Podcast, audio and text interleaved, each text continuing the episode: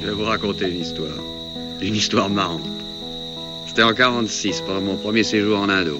Vous venez de nous raconter, je crois, une histoire euh, d'opération en Guyane? En rentrant d'Afghanistan, quelques, quelques jours après, on est, rentré en, on est rentré en novembre. Donc, comme je disais, en 46. Des filles de la bagarre, un podcast d'Anaïs Meunier, d'après les fils Twitter de Jean Michelin.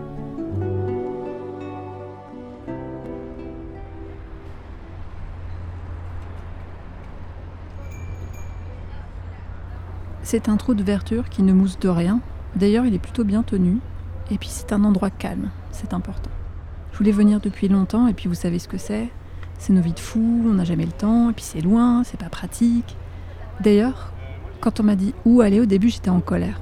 Je pensais que vous méritiez mieux que ce recoin de la ville, à l'écart du passage des foules.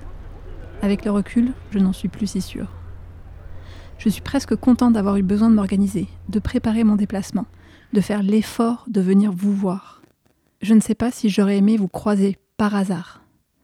Parce que je passais dans le coin, une baguette sous le bras ou la tête déjà pleine des soucis de la journée qui vient. Nous nous étions ratés.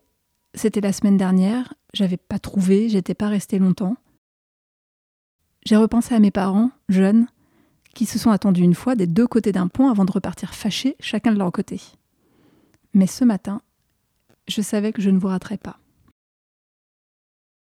C'est drôle comme on s'apprête à quitter une ville, tous les trucs qu'on n'a pas pris le temps de faire vous obsèdent soudain.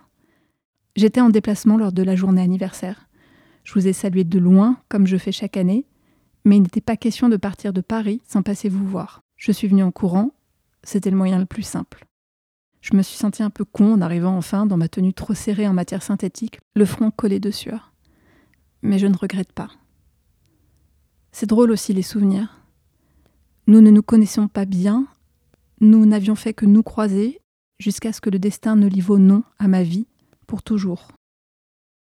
Et puis quand on vient en courant, on a le temps d'y penser. On peut convoquer les images, ce qu'il reste des visages, en bribes. Le lieu est émouvant, vous étiez là, à m'attendre dans le silence, au moins le souvenir de vous qui m'appartient.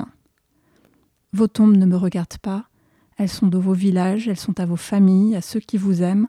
Nos routes se sont séparées lorsque la nation vous a rendu au vôtre, le cercueil couvert d'un drapeau. Je m'en souviens bien, même si je n'ai pas vu les images. Nous étions déjà repartis en mission. Il me reste les plaques de marbre et les statues de bronze qui parlent de vous, les porteurs immobiles qui vous veillent pour toutes les fois où je ne pense pas à vous, parce qu'il faut bien vivre aussi dans les intervalles. Ces mêmes statues qui vous veilleront toujours quand je ne verrai plus clair, quand j'aurai les souvenirs embués, quand j'aurai achevé ma route, moi aussi.